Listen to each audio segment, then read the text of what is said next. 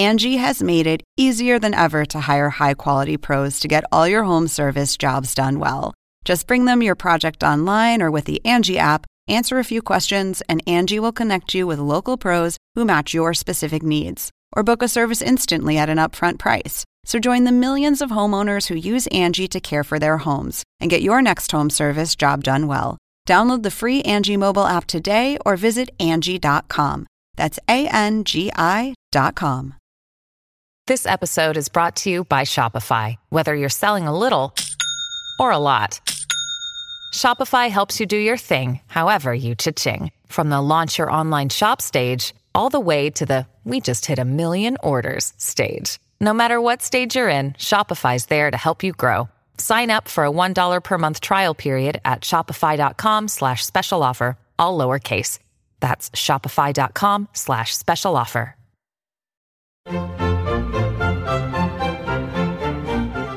Según el diccionario de la Real Academia Española, La cultura pop se define como el conjunto de las manifestaciones en que se expresa la vida tradicional de un pueblo. nosotros la definimos como Música, cine, televisión, famosos teatro, moda. y arte. ¿Y tú? ¿Cómo la defines? Somos Zona Pop, con Marisabel Houston. y Javier Merino.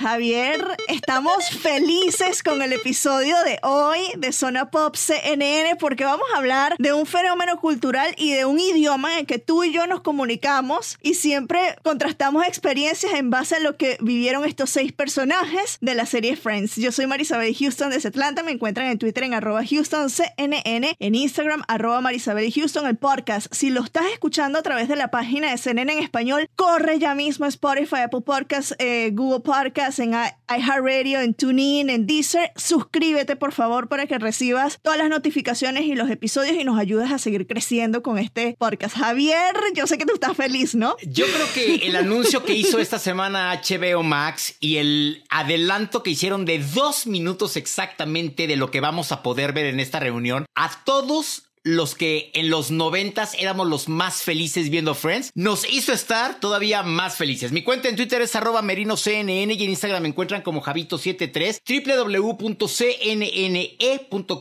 diagonal pop, nuestra página popera, y www.cnn.com diagonal pop, la página con todos los episodios. ¿Y a quién teníamos que invitar el día de hoy? ¿A quién debíamos tener el día de hoy?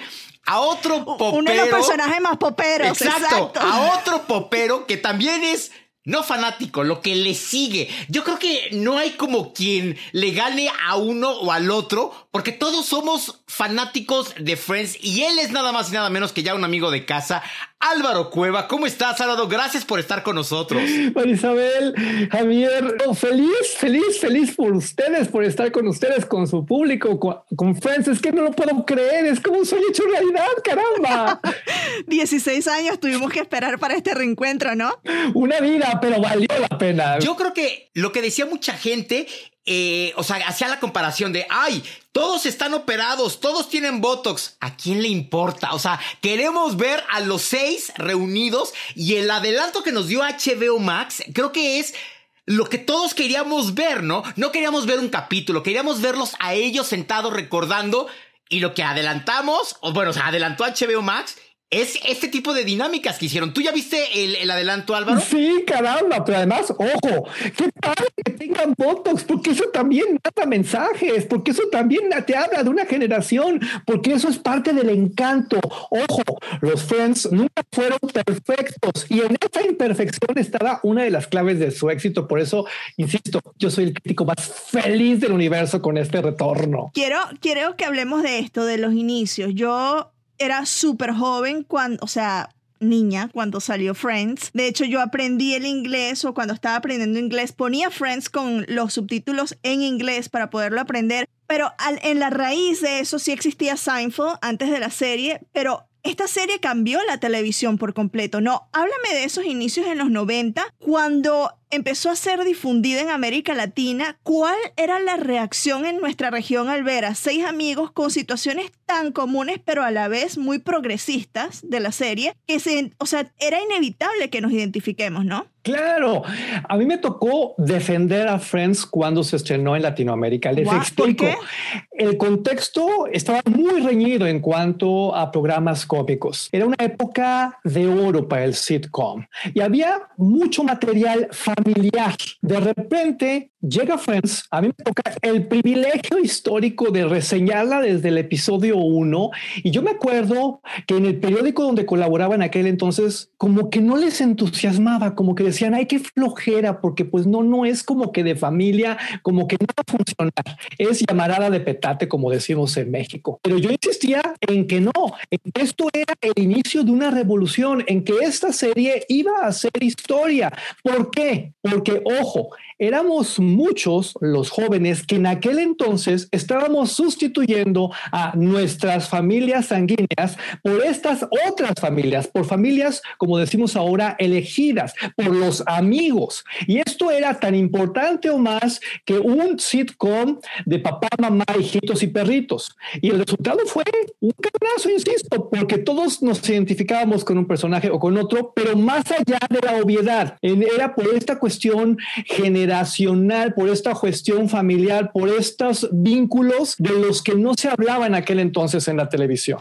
Antes de que vayas tú, Javier, quería acotar esto porque es algo que tenía yo en la mente rapidito. Yo tengo ahora 35 años, la edad más o menos que tenían los personajes hacia el final de la serie. Y ahora, o sea, todos estos años después de que se estrenó, me doy cuenta de cuán actual es todavía la serie en varias cosas, que las situaciones que los personajes vivían en ese entonces, hacia el final de la serie, yo lo estoy viviendo con mis amigos décadas después, ahora que tengo 30 y algo, ¿no? Yo soy un poquito menor que los personajes de Friends y me pegó así duro, duro, duro que le sigue. Y era un escándalo, porque ojo, en Friends se hablaba del lesbianismo en Friends, las situaciones eran escabrosas para la moralidad noventera y Friends contribuyó de muchas formas a poner temas sobre la mesa, temas que a lo mejor para las nuevas generaciones hoy son muy cotidianos, pero que siguen aplicando porque finalmente representan un reto social. Yo ayer que, que se dio a conocer este, este adelanto de HBO Max, se lo mandé a mi base de datos en,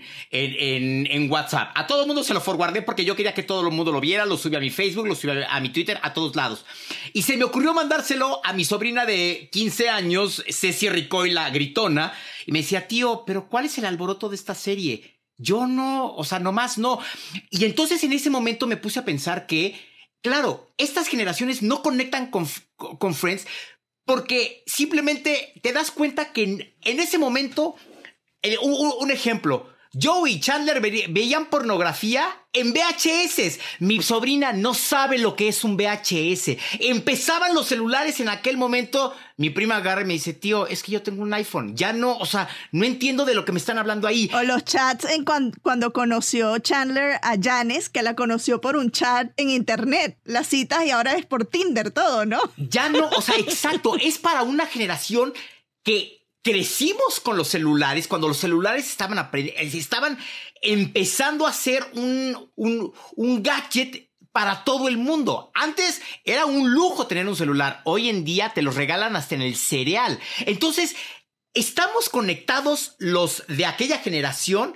¿Y qué pasa con las nuevas generaciones, Álvaro? Mira, creo que para las nuevas generaciones va a ser, por un lado, un ejercicio como muy de nostalgia retro que también les puede fascinar, pero también una oportunidad muy buena para divertirse y para hablar sobre algunas cuestiones que siguen siendo delicadas. Yo tengo la teoría de que si Friends hoy saliera al aire, bueno, sería atacadísima, sería la serie prohibida porque, ojo, todos son blancos, ojo, o sea, todo lo que estamos combatiendo hoy es como imperdonable en los Friends es tan sencillo como los niños por un lado, las niñas por el otro y esas cosas que, insisto, hoy son como delicadonas, en aquellos tiempos eran útiles, en aquellos tiempos servían, aportaban. Ojo, yo, quiero, y, es algo que yo siempre lo discutí, ¿crees que cuando termina Friends y llega The Big Bang Theory, esta se convierte en el nuevo Friends? Qué bueno que dices esto porque en aquel momento yo lo pensé, porque además The Big Bang Theory le da continuidad a este esquema de familia elegida, nada más que se va por una familia elegida en algo que podríamos llamar un nicho, ¿sí? Un nicho científico, pero a muchos nos ayudó precisamente para eso, para dar el siguiente paso. Y The Big Bang Theory atiende a los amigos de otra generación. De hecho, ya después tendríamos que hacer como una comunión entre estas dos, estas dos series, ¿verdad? Claro, y yo le decía ahorita por WhatsApp a Javier, tenía la misma pregunta, o sea, estamos en la misma sintonía. ¿Qué otras series a raíz de, que terminó eh, Friends, como que siguieron esa misma línea. Se me viene a la mente, obviamente, Big Bang Theory, How I Met Your Mother, que también era un grupo de amigos. ¿Qué otras series siguieron ese patrón y cómo es que cambió la televisión para enfocarse a las series de amigos? Porque como tú lo dices, yo pienso en los 90 y digo 3x3 o Full House era una serie familiar, ¿no? Es que ya cambió todo el esquema del espectáculo.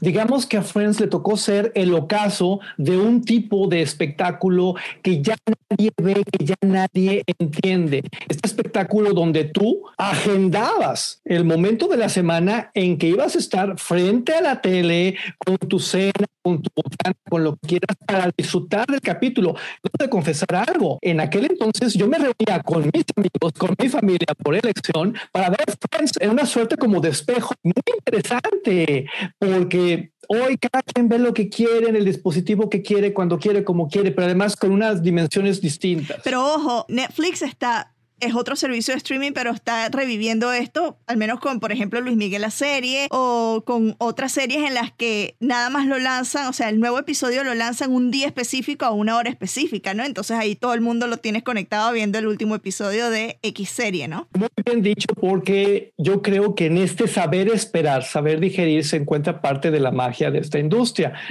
No se vale estar siempre intoxicados, no se vale estar siempre consumiendo, consumiendo, consumiendo, consumiendo, pero creo que lo que va a suceder ver aquí con esta sabrosísimo. Yo creo que el, coraje que tenemos todos los que vivimos del Río Bravo para abajo contigo, Marisabel, es que tú lo vas a ver el día que se estrena en pero Estados te puedo hacer Unidos. Un FaceTime, y todos en pero todos en sí, pero todos en Latinoamérica estamos enojados en la histeria total de que no lo vamos a poder ver ese día.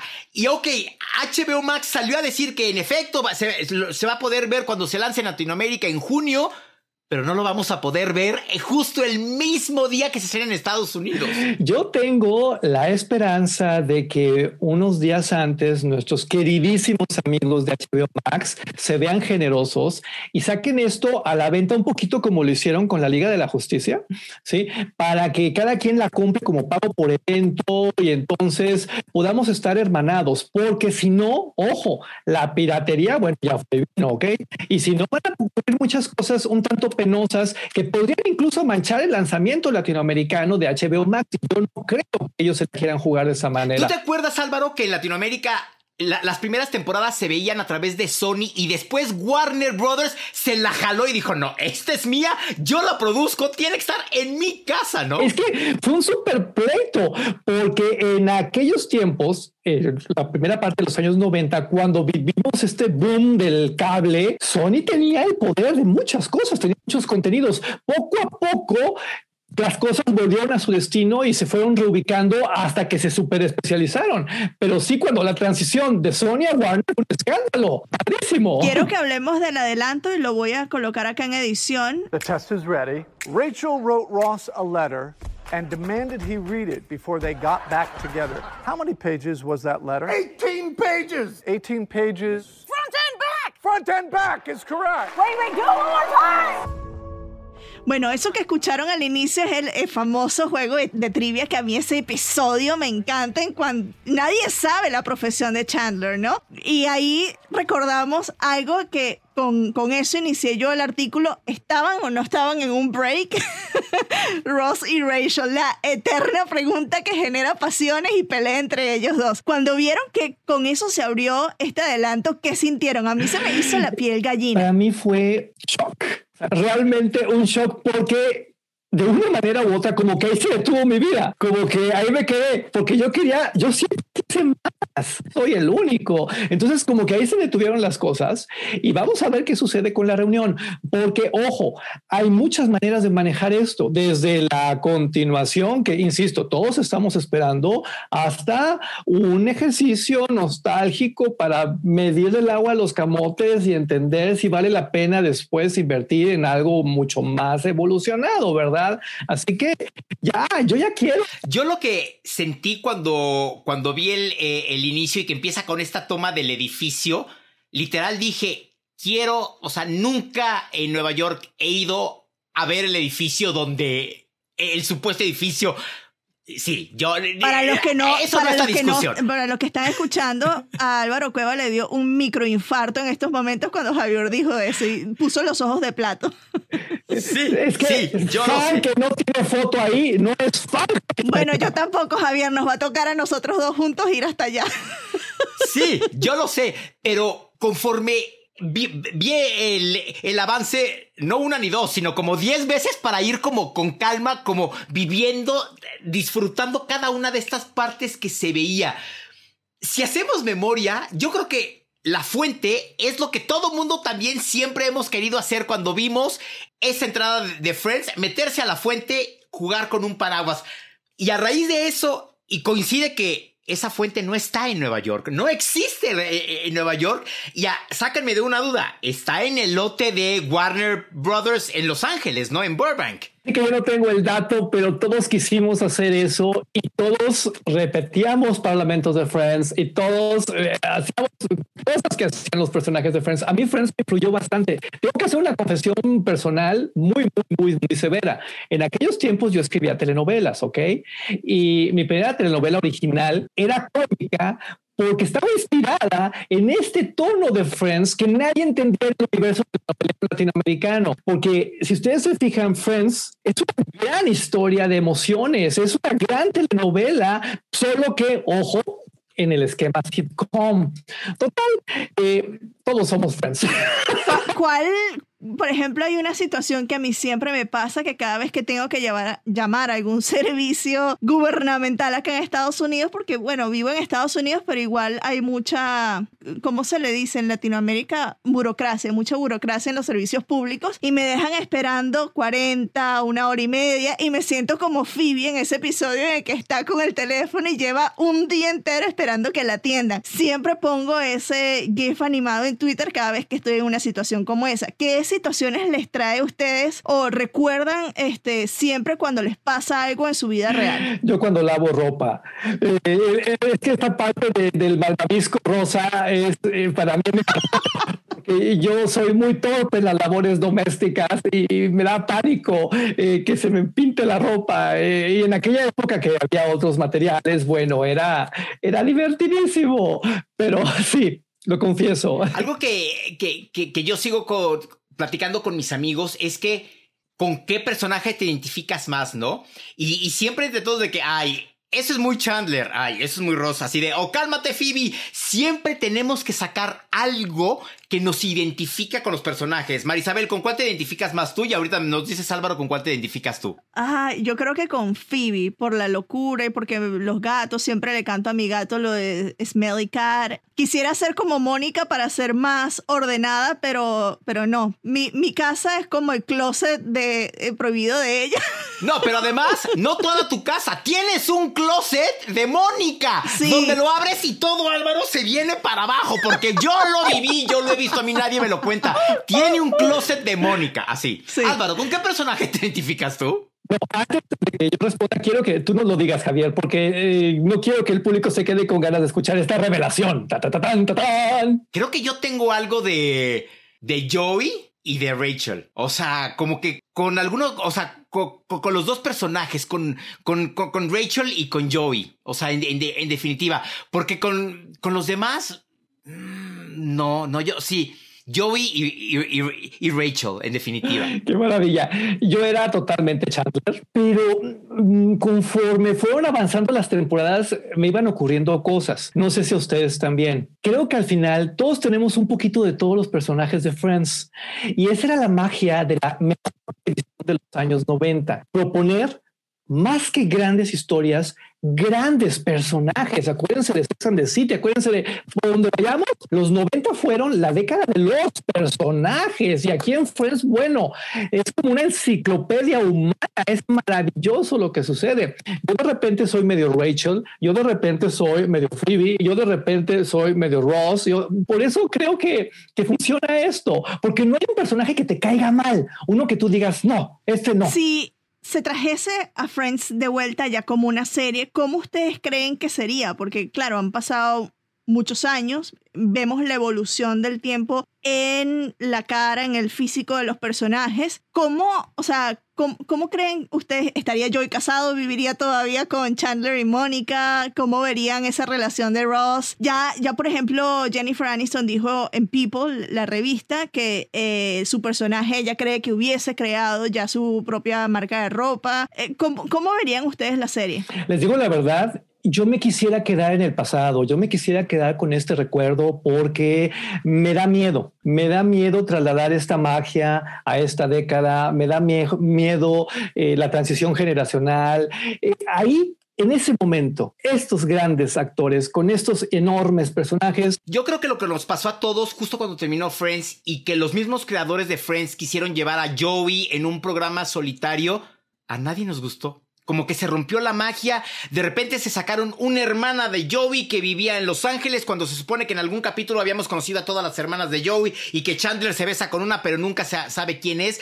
Yo creo que a mí tampoco me gustaría seguir como viviendo, como que me gustaría quedarme con ese recuerdo de atrapado en los noventas de Friends. Pero ya se nos está acabando el tiempo.